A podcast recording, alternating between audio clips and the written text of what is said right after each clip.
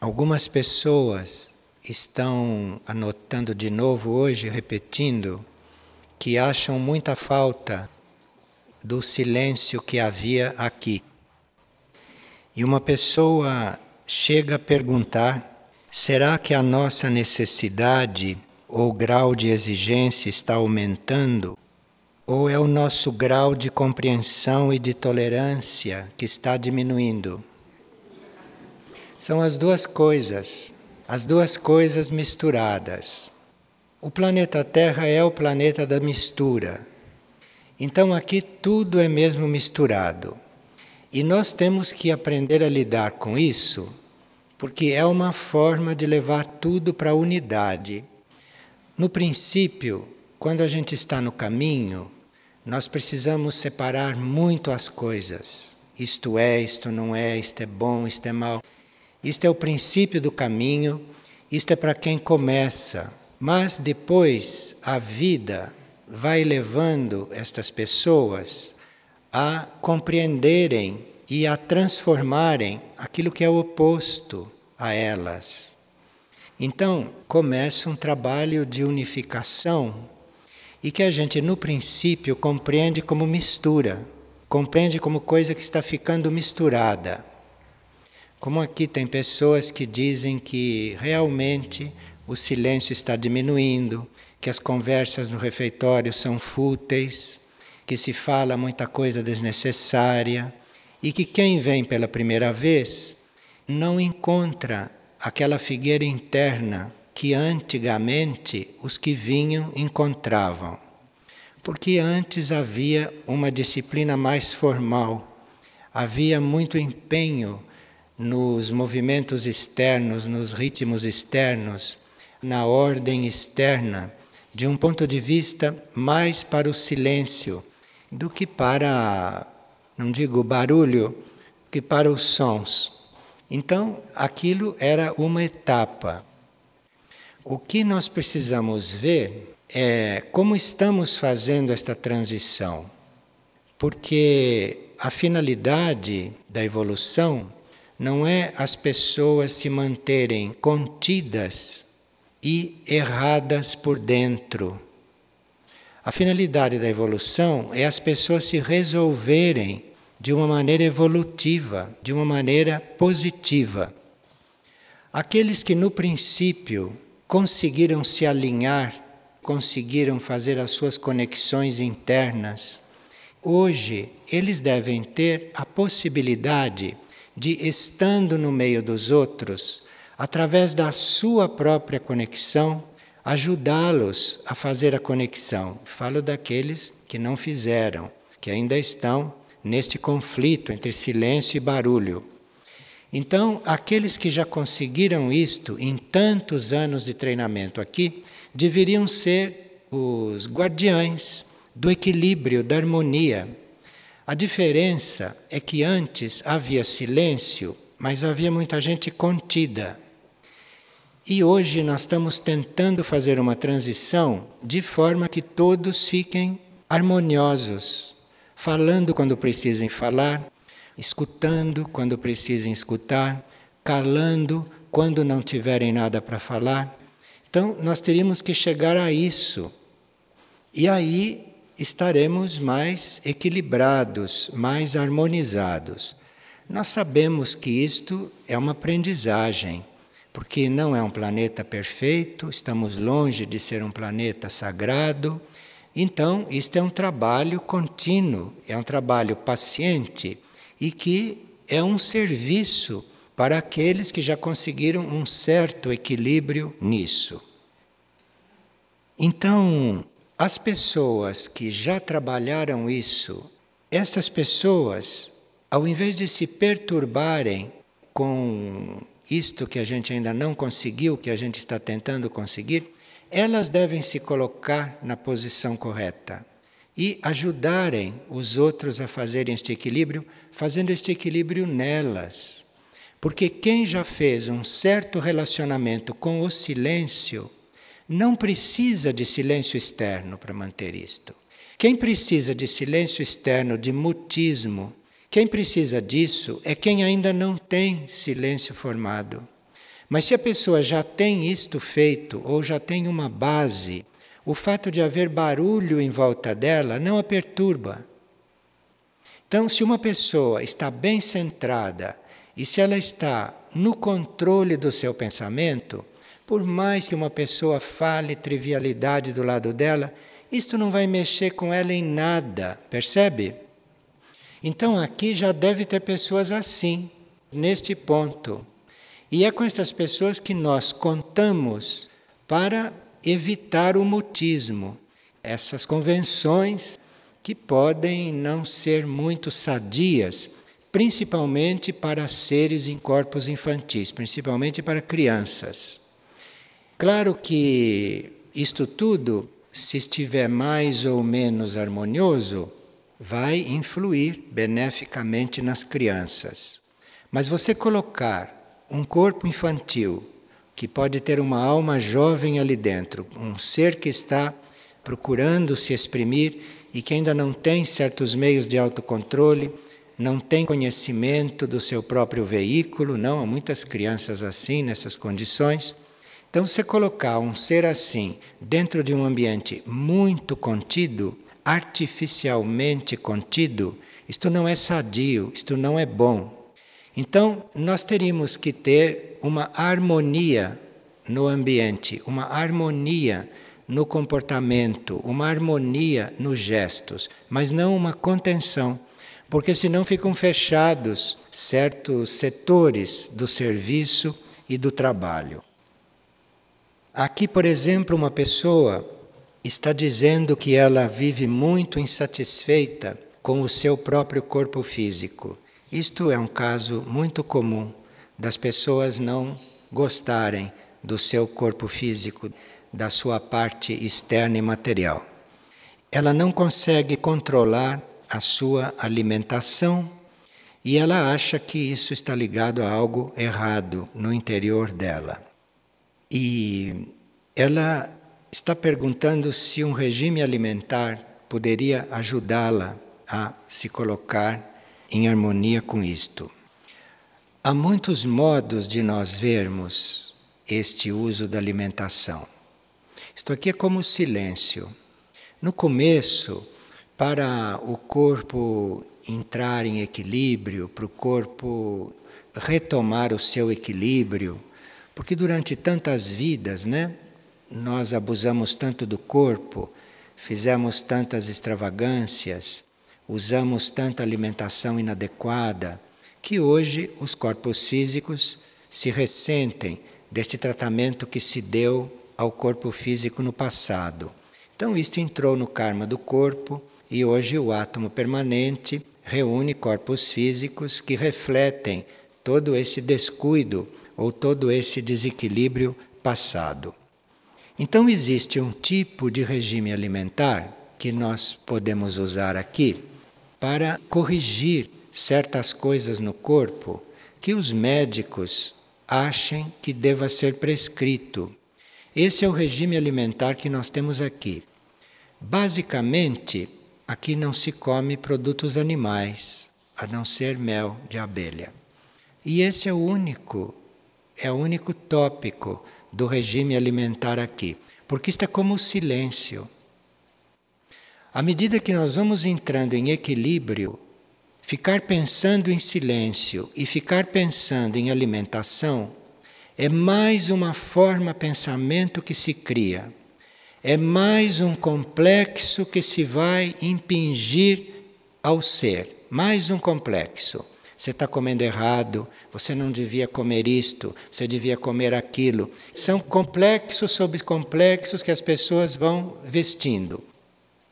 E claro que um regime bem organizado, que um regime adequado, que uma alimentação cuidadosa para certas pessoas é muito positivo e muito necessário.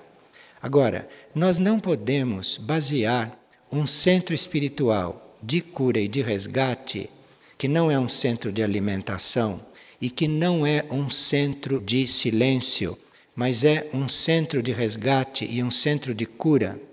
Nós não podemos basear um centro deste em qualquer tipo de regime, em qualquer método de meditação, em qualquer tipo de leitura. Nós não podemos ter uma coisa fixa aqui, porque aqui subentende-se que a energia está trabalhando com bastante rapidez.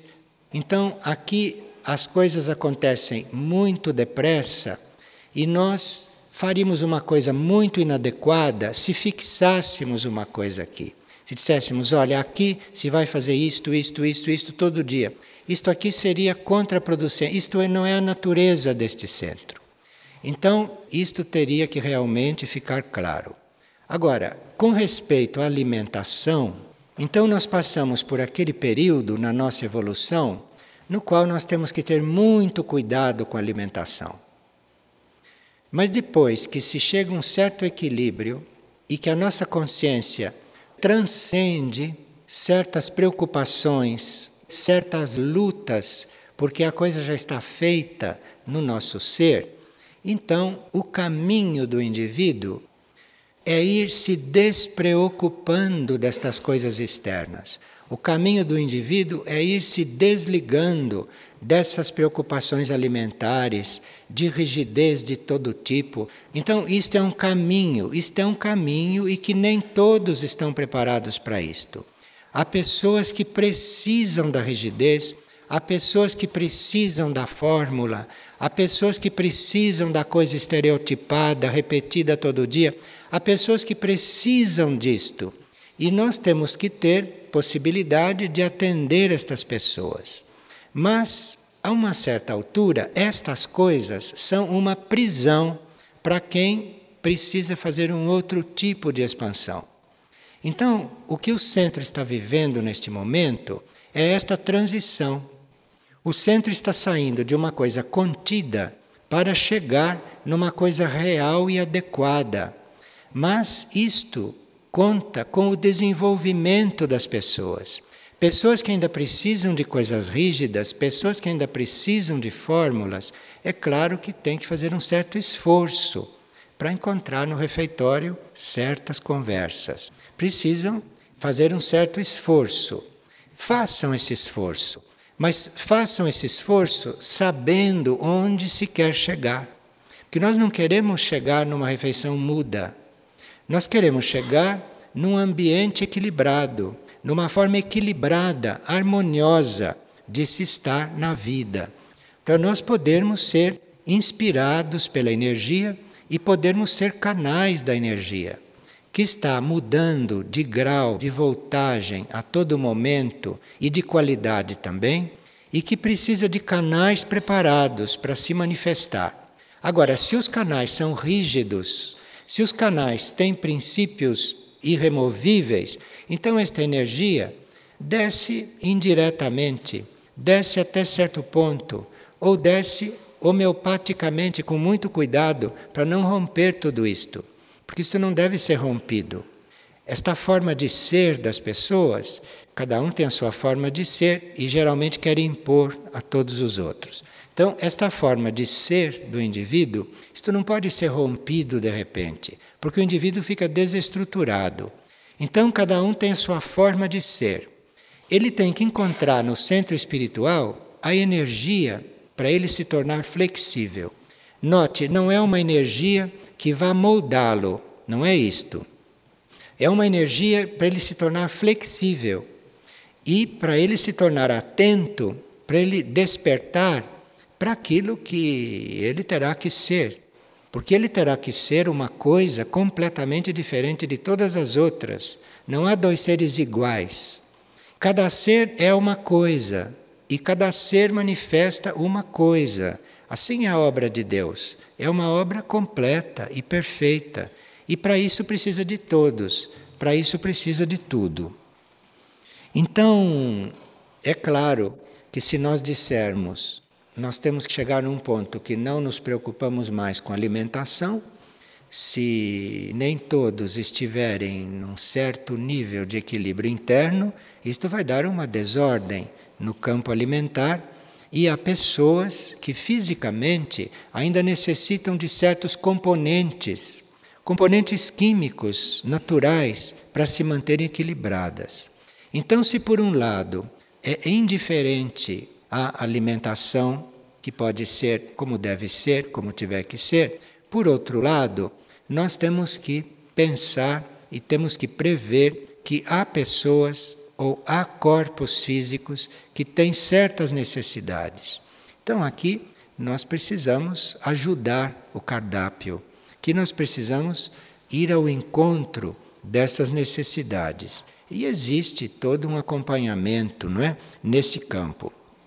Então, esta pessoa que está pedindo ideias sobre o seu regime alimentar, você peça ao seu eu interno, não é, ao seu eu superior que te indique, que te mostre, que te faça perceber o que é melhor para o seu corpo. Mas precisa fazer isto sem ficar muito coligada demais com o corpo, porque o corpo também obedece à nossa mente, o corpo se molda à nossa consciência, o corpo principalmente se molda ao nosso pensamento. E há corpos que são bem dóceis às nossas ideias. Então, o corpo não é uma coisa inflexível. Ele pode ser até dócil em certos casos.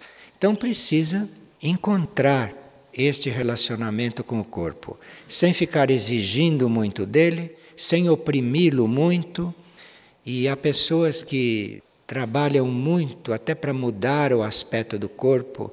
Há pessoas que colocam sobre o corpo coisas artificiais que não são do corpo, que transformam a naturalidade do corpo e não para ajudar o corpo a ser o que ele é, para elas aparecerem da forma como não são realmente. Estas coisas influem muito na saúde do corpo. Isto influi muito no ambiente onde a gente está.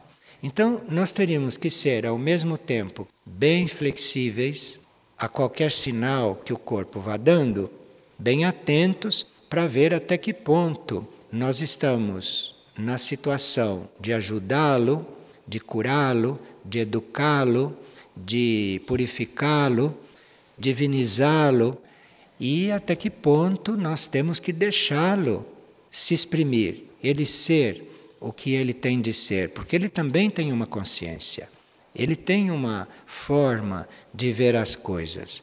E a gente, enquanto está no corpo, teria que ter este equilíbrio, teria que manter isto equilibrado.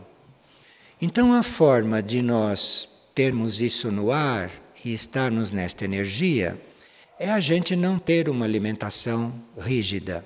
E a gente não está muito preocupado com a alimentação além daquele tanto que é servir uma coisa saudável, sadia, e que a pessoa tenha certa escolha. E as pessoas realmente não vêm aqui para comer, elas vêm aqui para outra coisa. Então, uma das funções da alimentação aqui é não irritar as pessoas. Então, claro que com a agricultura que nós temos e com a consciência que certas pessoas têm aqui dentro, nós poderíamos ter uma alimentação exemplar, de um certo ponto de vista. Acontece que as pessoas não vêm aqui para fazer regime alimentar. As pessoas não vêm aqui para isto. Então, você faz uma alimentação exemplar, como teria que ser feita no entender de alguns, porque no entender de outros não seria mais exemplar. Nós estamos no planeta Terra. Mas digamos que a gente consiga uma média, que a gente consiga uma boa alimentação. Eu não sei se isto é a finalidade aqui. Porque se a gente ficar pensando muito nisso, não pensa no principal, que é a finalidade de você estar aqui, que é o seu processo interior, o seu processo interno. E o processo interno está sempre prejudicado por qualquer tipo de atenção excessiva que você dê a coisas externas. Então, nós temos que manter um certo equilíbrio, não no sentido de relaxar as coisas, mas de dar uma liberdade interior, interna, a cada um fazer o seu caminho, a cada um ter o seu desenvolvimento. Porque nós não somos meia dúzia de pessoas. Nós não somos uma clausura beneditina, aonde vivem 25. Sabe, lidar com 25 pessoas enclausuradas é facílimo. Se elas conseguirem ficar enclausuradas em 25, seria facílimo. Acontece que ninguém consegue ficar enclausurado E 25 é um número para muitos séculos atrás. Hoje aumentou muito a necessidade, aumentou muito o número de pessoas a serem resgatadas. Então, você fazer uma coisa para 25 teria que ser uma coisa de um altíssimo nível evolutivo e que não acontece no plano físico.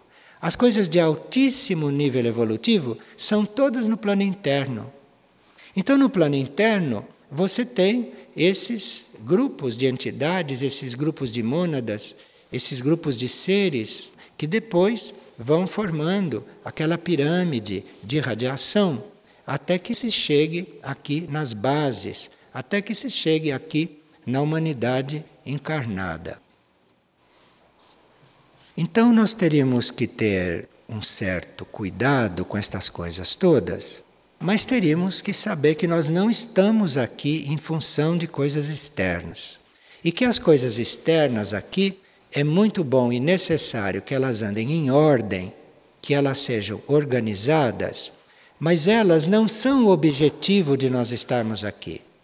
As coisas externas aqui devem ser organizadas ao ponto de não perturbarem o nosso ritmo interno. O principal é o ritmo interno do trabalho das pessoas, dos seres. Isso é o principal. E as coisas externas não deveriam impedir isto, não deviam perturbar. Aqui tem momentos que a energia agrupa, porque é a energia que envia as pessoas para cá. É a energia que atrai as pessoas para cá. E quando nós observamos o movimento da energia, nós vemos que às vezes a energia reúne pessoas que precisam da mesma coisa. Então, quando a gente nota que há pessoas que precisam de uma certa coisa, nós temos que nos moldar, nós temos que nos adaptar, se é que nós não precisamos mais daquilo, que nós já ficamos liberados daquele ponto evolutivo.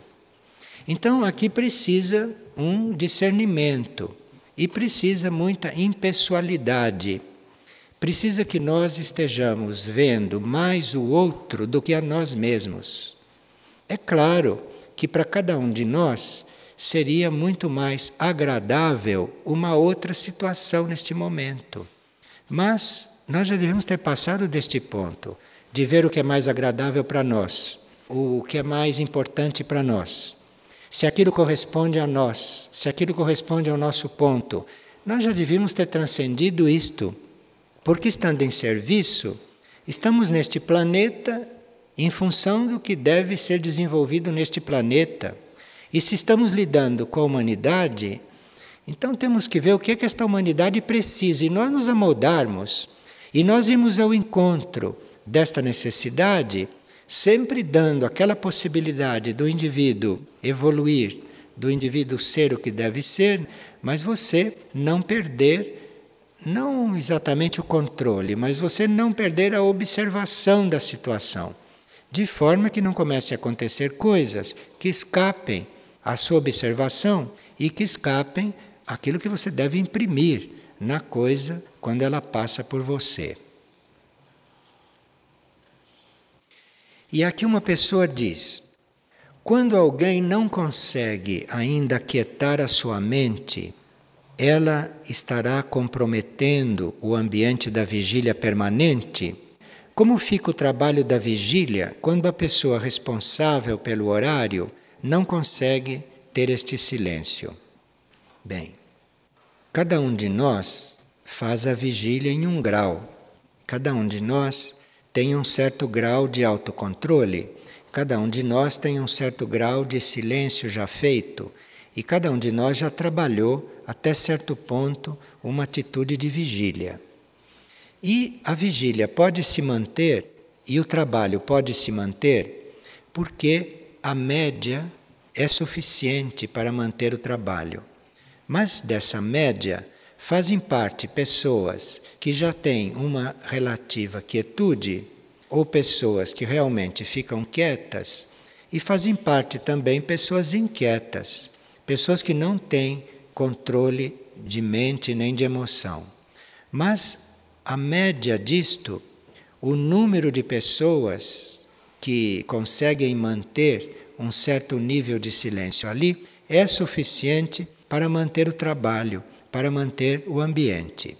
Então, aqueles que têm já esse trabalho feito em si ajudam a vigília, sustentam a vigília e mantêm a vigília, do ponto de vista da energia. E aqueles que não têm isto ainda num certo ponto, são ajudados a ter pelo ambiente da vigília, são ajudados por estarem ali. Então, não é que quem seja inquieto não deva ir ali porque prejudica o trabalho. Não, não é isto. Quem é inquieto vai ali para se aquietar. O que nós precisamos ver é se há um número suficiente de seres que mantenham aquilo nessas condições, que mantenham o nível de qualidade. Isto é que nós temos que ver. Então, para nós, não é importante que haja lá dentro pessoas inquietas ou o que estará acontecendo com elas. Para nós é importante, nós pessoalmente, sermos ali dentro o mais completo possível, porque nós estamos ajudando a manter e estamos ajudando aqueles que precisam de alinhamento e de quietude estarem num lugar adequado para eles, para eles irem formando isto. Então, tudo que se faz aqui não é só para pessoas que estão exatamente naquele ponto daquilo que nós estamos fazendo. Não, tudo que se faz aqui é para atender pessoas que querem chegar naquilo, pessoas que buscam aquilo. Então, tudo que se faz aqui é mais amplo, não é só para seres que estão num certo grau de disciplina ou num certo grau de busca. Isto é feito também para aqueles que querem, que desejam chegar ali. O que nós temos que ver é se essas pessoas realmente querem, isto sim. Porque se elas estão aqui sem querer, isto é o que não deveria acontecer. Porque aí ou estão ocupando o lugar energético de outros, ou estão aqui inutilmente desgastando a energia do ambiente. O importante não é o grau em que a pessoa está na sua realização interna. O importante é a intenção dela, o importante é a busca que ela tem. É se ela está sendo sincera na busca. Todo o resto é resolvido na energia, é resolvido no conjunto. Então, há certas pessoas que, quando estão se preparando no caminho, ficam muito inquietas com detalhes, ficam muito inquietas com coisas que no conjunto se dissolvem, perdem importância. Mas as pessoas perdem um tempo enorme com essas coisas. E depois, quando nós vamos avançando no caminho, nós vamos vendo cada vez mais o conjunto. Então não é importante que haja 10, que haja 15 pessoas desatentas, inquietas, isso não é importante. O importante é o conjunto. É se o conjunto está absorvendo isto se o conjunto está conseguindo trabalhar isto, se o conjunto está adequado, se o conjunto permite que aconteçam coisas de outro nível, mas que estão encaminhadas ou que estão se encaminhando, ou coisas que estão se construindo na direção em que o indivíduo, em que a pessoa escolheu. Então é muito importante nos trabalhos deste tipo a intenção das pessoas a busca das pessoas, o grau de decisão que as pessoas têm de se transformar. Isto é que é o mais importante. Porque a situação de cada um, isto é resolvida no conjunto. E nós precisamos cuidar é do conjunto, porque é do conjunto que vai depender esses pequenos detalhes, em se tratando de uma humanidade una, de um conjunto de planetas que está se desenvolvendo em um mesmo sistema. E aqui uma pessoa faz uma pergunta tipicamente mental. A vontade de transcender e de passar para outros níveis de consciência não é um desejo do ego? Claro, quem deseja é o ego. Então, quem quer evoluir é o ego. Claro que é o ego. Tudo aquilo que nós queremos fazer é o ego. Porque basta dizer nós queremos, que é o ego que está querendo. O que o ego precisa aprender é querer coisas positivas, querer coisas evolutivas. Então, se alguém está querendo transcender um ponto, a nós não importa se a alma dele que está levando a transcender este ponto ou se é o ego que está querendo transcender. Se é o ego, é sinal que já é um ego educado, já é um ego relativamente evoluído. Que mal tem então que seja o ego? O ego também se educa, o ego evolui. Então é o ego que está querendo, ou o ego que não está querendo. Mas aquela pessoa ainda tem o ego nestas condições. Então, se é o ego que está querendo que ela transcenda certos pontos, é um bom ego este. E ela terá que fazer um caminho com este ego.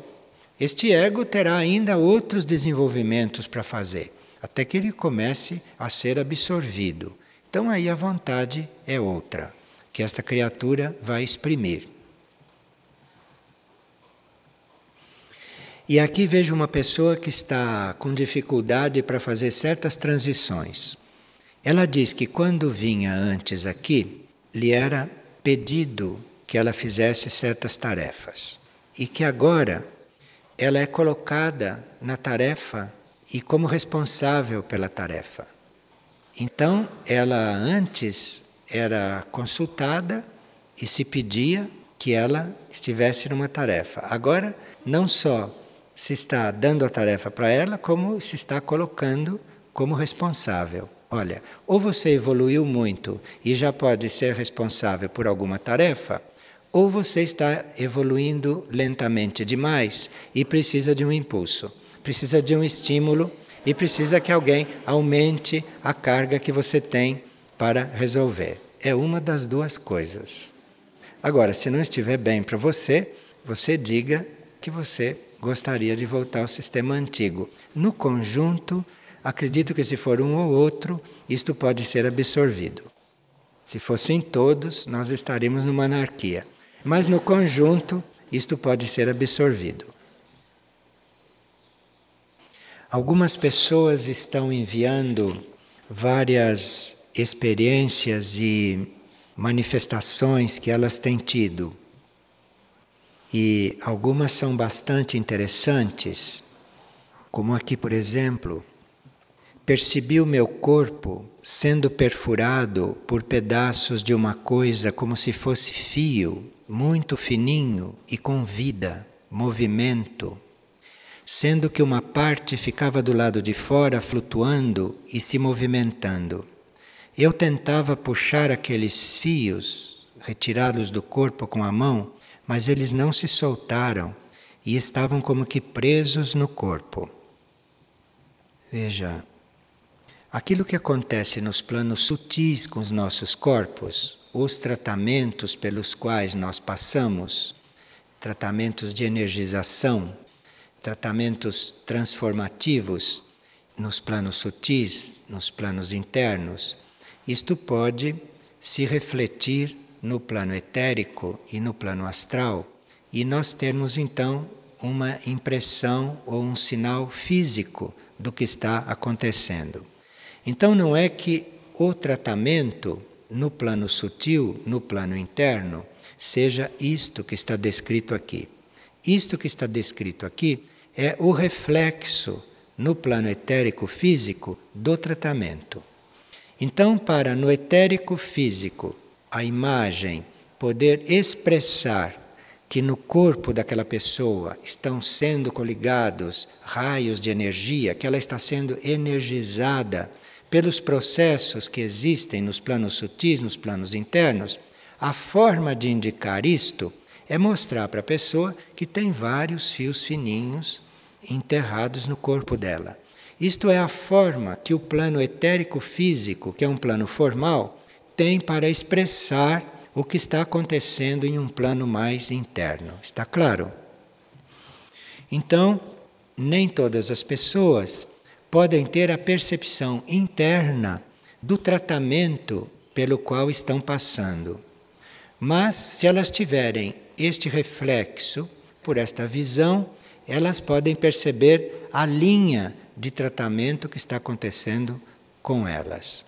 E a maioria dos tratamentos aqui são todos no plano interno. O que se faz aqui no plano externo é a mínima parte, é o mínimo indispensável para certos corpos físicos se manterem ordenados ou em vida.